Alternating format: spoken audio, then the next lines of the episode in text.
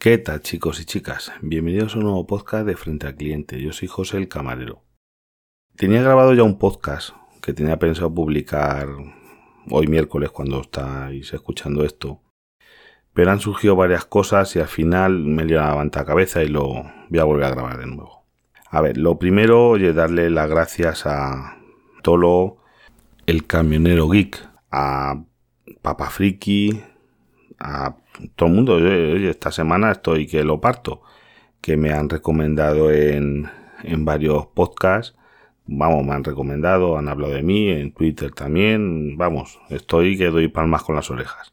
El de Tolo fue por motivo de, de que le asesoré, bueno, o escuchando mis podcasts, se asesoró él sobre las tarifas eléctricas, eh, que hay, sobre todo una tarifa que fue la de Resolocu, que fue un pelotazo para lo que lo, contratamos. Muchos de los que me, ahí, me escucháis eh, contratasteis esa tarifa y eso ahí dimos, dimos un pelotazo. El que la habéis contratado, ahí sabéis que tenemos, vamos, gloria. Eso, vamos, de ahí no me sacan a mí mientras no se termine ni, ni con agua caliente. ¿eh? Entonces, eh, voy a grabar otro podcast la semana que viene sobre eh, la gente que todavía no tenéis una tarifa. A ver qué hay. Eh, bueno, el podcast va a tener, el próximo va a tener dos partes. Uno, sobre cómo bajarse la potencia.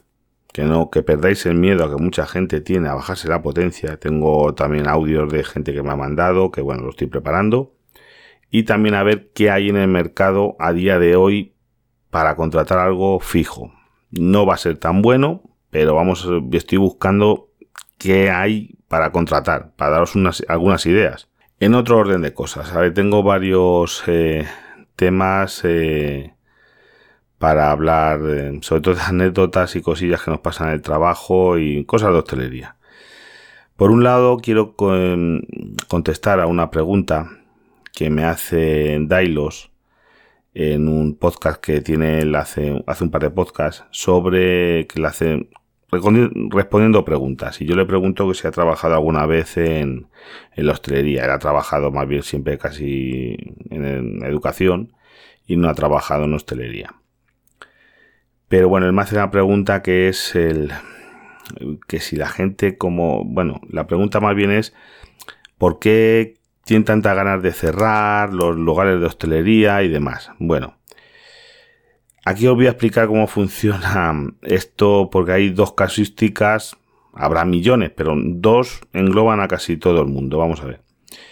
Los locales, pequeños o no tan pequeños, en los que el dueño es al mismo tiempo el camarero o es, está allí. Em, y los locales que son empleados los que están trabajando.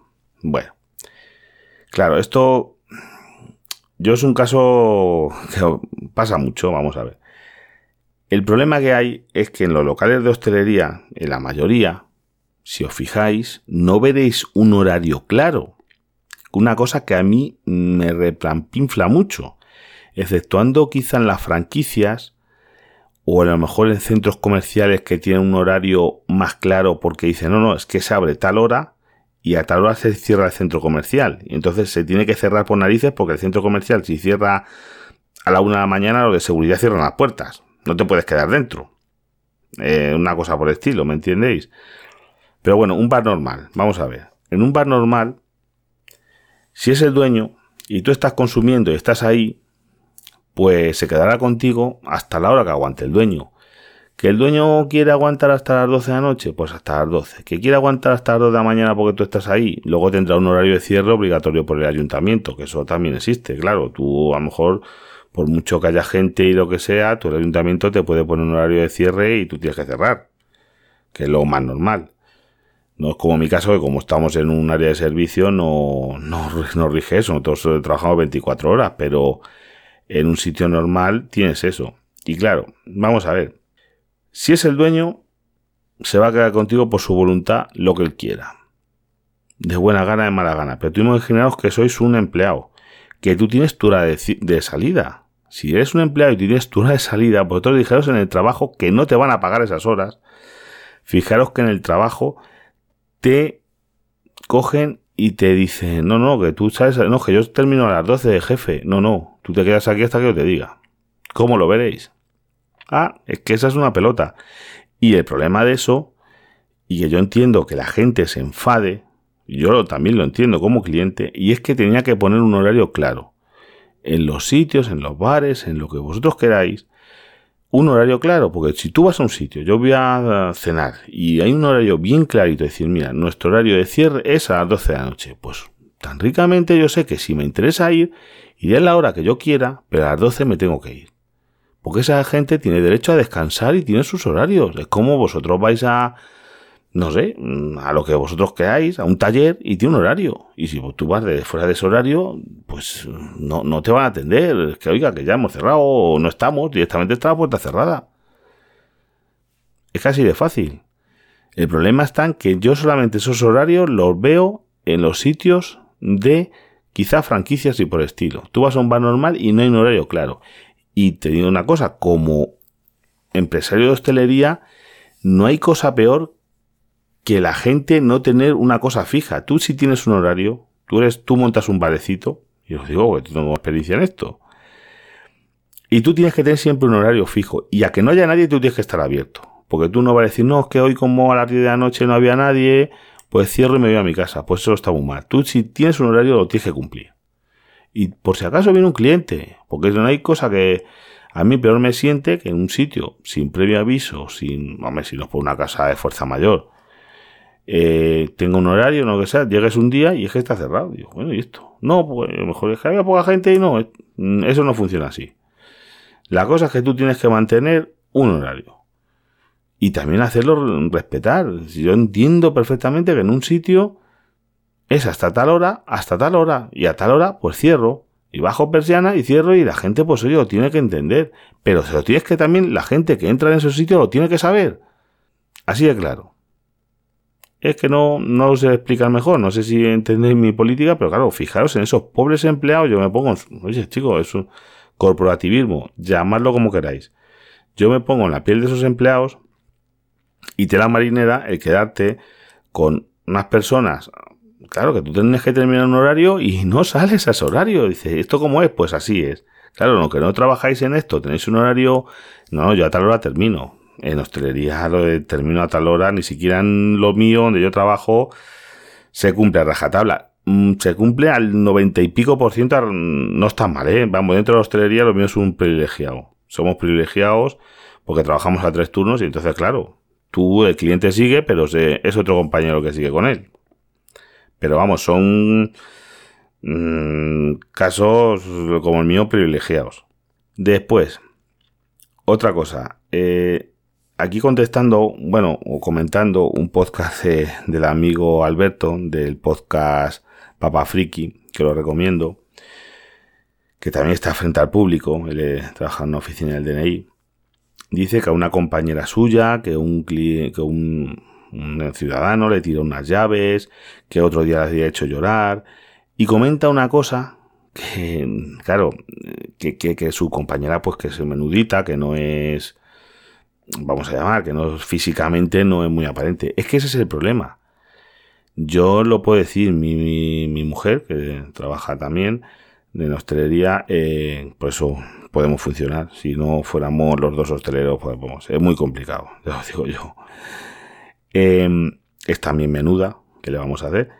Bajita y, y la gente es que eso, te voy a decir, en el trabajo, eh, cuando estaba controlando el acceso de gente al comedor o eso, la gente no la respeta.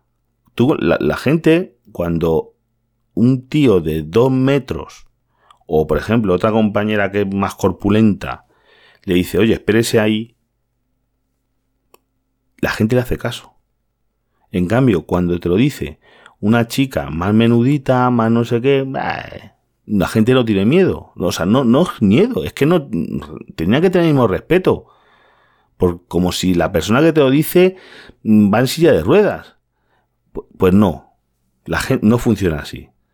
Ya te digo yo que cuando la gente, seguro que si ese que le tira las llaves a esa chica, que me parece que, bueno, es que yo muchas veces, como yo estoy acostumbrado a que nos hagan de todo en hostelería, pero claro, yo creo que en un sitio que es una comisaría de policía, o estarás adscrito, realmente no sé, pero vamos, más en una oficina del DNI suelen estar en comisaría de policía, que la gente no tenga más respeto, ya, ya que me parece lo último, ya, sí, sí, creerme lo creo, pero vamos, es que me parece lo último, me parece una cosa, ya, vamos, no lo sé, no sé, pero en cambio le digo, si detrás de ese, esa mesa está un tío fornido de dos metros de altura, de 130 kilos de peso, ya verías tú cómo a lo mejor no le tiraba las llaves. No por otra cosa, que a lo mejor va a hacer lo mismo. Ese hombre no cree, pero, pero ya se lo piensa la gente. Es que tela marinera. Después, eh, otra cosita de atención al cliente. Nos llegó el otro día uno a pagarnos una cuenta, una comida, eran dos o tres personas, eran 70 euros o por ahí, en monedas. En monedas pequeñas. Y no, no, es que yo quiero pagarte las monedas y vamos a ver. Os lo digo por si no lo sabéis. Y esto alguna vez con algún cliente he tenido ya con eso. El límite que está obligado aceptar un comercio en la zona euro, que es una normativa europea para los países que tienen el euro, es de 50 monedas. Tú me vienes a pagar lo que sea con monedas y yo hasta 50 monedas por narices te lo tengo que coger. Pero no tengo si tú no si con esa moneda no llega al límite a lo que tienes que pagar a las 51 monedas te digo que no tengo por qué, me tienes que pagar de otra manera. Que mira, que nosotros nos encanta el cambio, que si yo viene un cliente con buena manera, se me dice, "Oye, mira, tengo aquí una bolsa con 100 euros que nosotros tenemos para contarlo. Eh, me lo cambias en monedas de un euro, yo encantado, o monedas de... Si nosotros somos deficitarios de monedas, para que os hagáis una idea. En mi trabajo necesitamos que todas las semanas nos traigan miles de euros en monedas, porque gastamos monedas, o sea, nosotros recuperamos billetes y necesitamos monedas para dar cambio, porque la gente suele pagar con billetes y le tienes que dar cambios de moneda. Es lo más normal. Entonces, somos, necesitamos eh, que nos traigan la gente de seguridad, eh, de los camiones blindados, monedas, porque necesitamos muchas monedas, porque gastamos mucha moneda. Nosotros encantados, tú me traes monedas, pero oye, lo que no puede ser en un... Por no ser el caso, que vosotros estáis en la cola del Mercadona o del Carrefour donde sea, y delante de vosotros hay una persona ha hecho una compra de 100 euros y le lleva un, un saco de monedas a la cajera, toma, cóbrate ahí 100 euros. Pero no, no te creas que estuchadas o algo así, que sería fácil, no, no ahí mezcladas, y que se pone un, media hora a, contar monedas. Eso es que pues, es de lógica.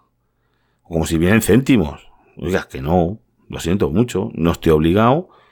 Y es que esto no es plan, que yo si por la buena, si tengo tiempo, es un momento de esto, yo tras cambio con gusto, que me viene bien. Pero no me puedes obligar a que en todo el jaleo me venga usted a pagar con moneda. Pero bueno, estamos locos. O sea, no locos, sentido común. Es que yo, no sé, yo es que la gente está pida. Igual que otro podcast que, estaba escuchando y que lo he visto en mi propia, vamos, lo he visto y me han contado encima varios, de con esto de Repsol, bueno, y del descuento de 20 céntimos del gobierno, en el podcast de Gitpollas Podcast, que os lo recomiendo también, que tiene muchas cositas de atención al público y por eso me gusta mucho, de que en la gasolinera, claro, aquí por esta zona se han montado unos pollos unas colas, la gente insultando a los de esto, poniendo a una, una chica que conozco que trabaja en Repsol en Madrid, Madrid, dice, hasta hoja de reclamaciones. Pero, pero oiga, que, si esto no funciona la aplicación, pues no funciona. Yo quiero cobrar, pero si no funciona, pues señor, os espera usted, yo no puedo hacer nada, mm, es que es un problema técnico, ¿qué quiere que yo haga? Si tuviera en mi mano, ponga usted cinco hojas de reclamaciones si quiere. Es que no podemos hacer nada. A ver, pues el problema es que ese sistema se vio colapsado, el, sobre todo el Resort Wilet, igual que a lo mejor ahora que empieza la declaración de la renta hoy, van a estar colapsados los servidores de de Hacienda, pues es que es normal, porque si Hacienda, yo qué sé, no tengo ni idea, esto me lo estoy inventando, tiene, yo qué sé, 5.000, 10.000, 20.000 conexiones todos los días, entre, yo qué sé, tú te vas dentro de tres meses, tienes 10.000 peticiones de gente que entra, yo qué sé, hoy tendrá 10 millones, seguramente, que se habrá multiplicado eso ahí a, lo bruto, vale, venga, venga conexiones ahí. Y ya hablando del gobierno, y os voy a, en lo último, va a ser un podcast cortito, eh, os voy a contar una cosita, vamos, eh, que yo ya, yo entendí ya lo, por qué hacían esto. Yo se me hacía loca la cabeza cuando hace una semana, bueno, una semana o dos, cambiaron las normas de tráfico, son más puntos por ir con el móvil en la mano, no sé qué, yo sobre todo lo veo bien. Mm, por esto, por lo otro, digo, bueno, sí, todo son cosas que yo las veo razonables. Pero cuando dije, no, no se puede superar, que antes se podía, tú ibas en una carretera que ahora son de 90, imagínate que hay un camión que va a 80 y tú vas detrás del camión por la carretera. Hay una línea discontinua, tú pues mira, no viene nadie, pues voy a adelantar al camión. Camión va a 80, yo puedo ir a 90 tú en este, puedes así acelerar hasta 110. Que yo, os lo digo, no voy a ir mirando cuenta kilómetros. Yo para hacer un adelantamiento de esos, te sale ¿no? eso, pie a fondo y tardar lo mínimo posible, porque estar en el carril contrario es la maniobra más peligrosa que se me ocurre a mí. No se me ocurre una maniobra legal más peligrosa. Vale. Digo, sí, sí, ¿cómo han quitado esto? Pero eh, esta gente, la dirección del antitráfico, porque no es de tráfico, es Dirección General de Antitráfico. Eso es, porque lo que ellos no quieren es que haya tráfico, que no haya coches, que los coches, bueno, para ella los coches son huchitas con ruedas, o sea, son cerditos, ves la huchita esta que es un cerdito, le pones ruedas y eso es un coche. Ellos no ven a los coches, porque los coches lo pagan todo, los coches vamos a pagar de todo. Los coches se inventan impuestos, que escucho también que va a haber un impuesto nuevo en el impuesto de matriculación por el peso del coche. Van a tener en cuenta el peso y eso es para sacarles cuartos a los coches eléctricos. Que los coches eléctricos, porque ahora hay cuatro, pero cuando vayan subiendo ya les meterán mano. Ahora estaremos con el gasoil, con la gasolina, pim pam pum, pero descuidaros los que tenéis, os penséis, o nos tendremos que comprar un coche eléctrico, que ya no meterán mano. Pero volvemos al tema. Digo, 20 kilómetros. ¿Por qué han quitado esto? ¿Por qué han quitado esto? Pero bueno, si esta gente que quiere que no se adelante, quiere que se vaya y no se adelante. No, no, el motivo no es ese, que seguro que muchos ya lo sabéis. El motivo es una cosita que se llama radar de tramo. Claro. A mí me lo han explicado y ya lo entiendo. Los radares de tramo, ya sabéis, te hacen, vamos a ver, una foto en el punto A y en el punto B te hacen otra y calculan la media velocidad. Si esa media supera, por ejemplo, una carretera de doble sentido, los 90 km por hora, multa al canto. Claro, te llegaba la multa y la gente decía, no, no, no, es que yo iba adelantando, y tuve que adelantar a cuatro coches en ese tramo, eh, durante ese adelantamiento superé la velocidad en 20 km por hora, entonces, claro, usted no me puede multar.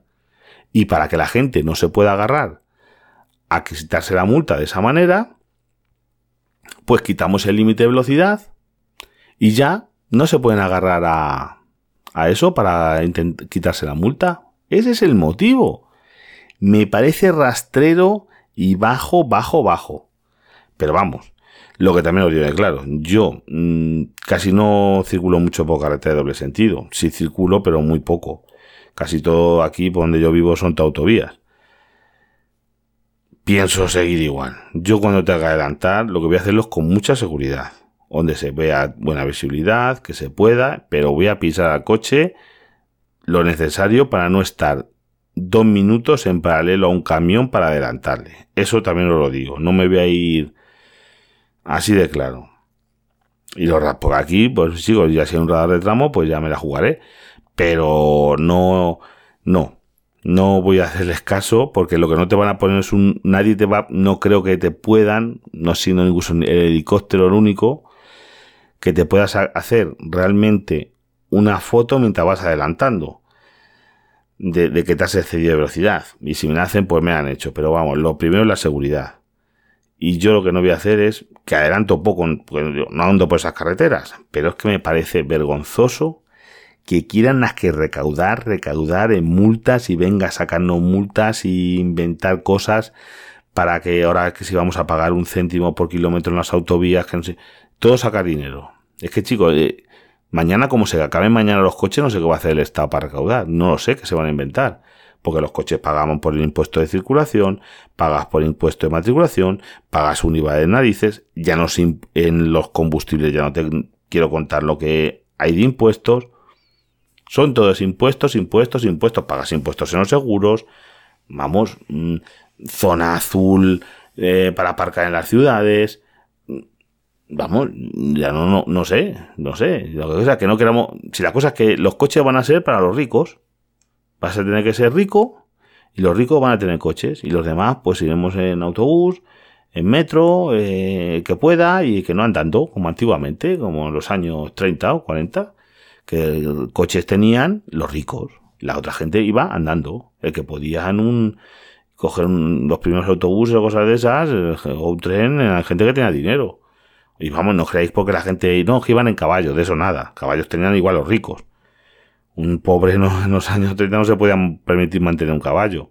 Caballos tenían la gente adinerada, así de claro.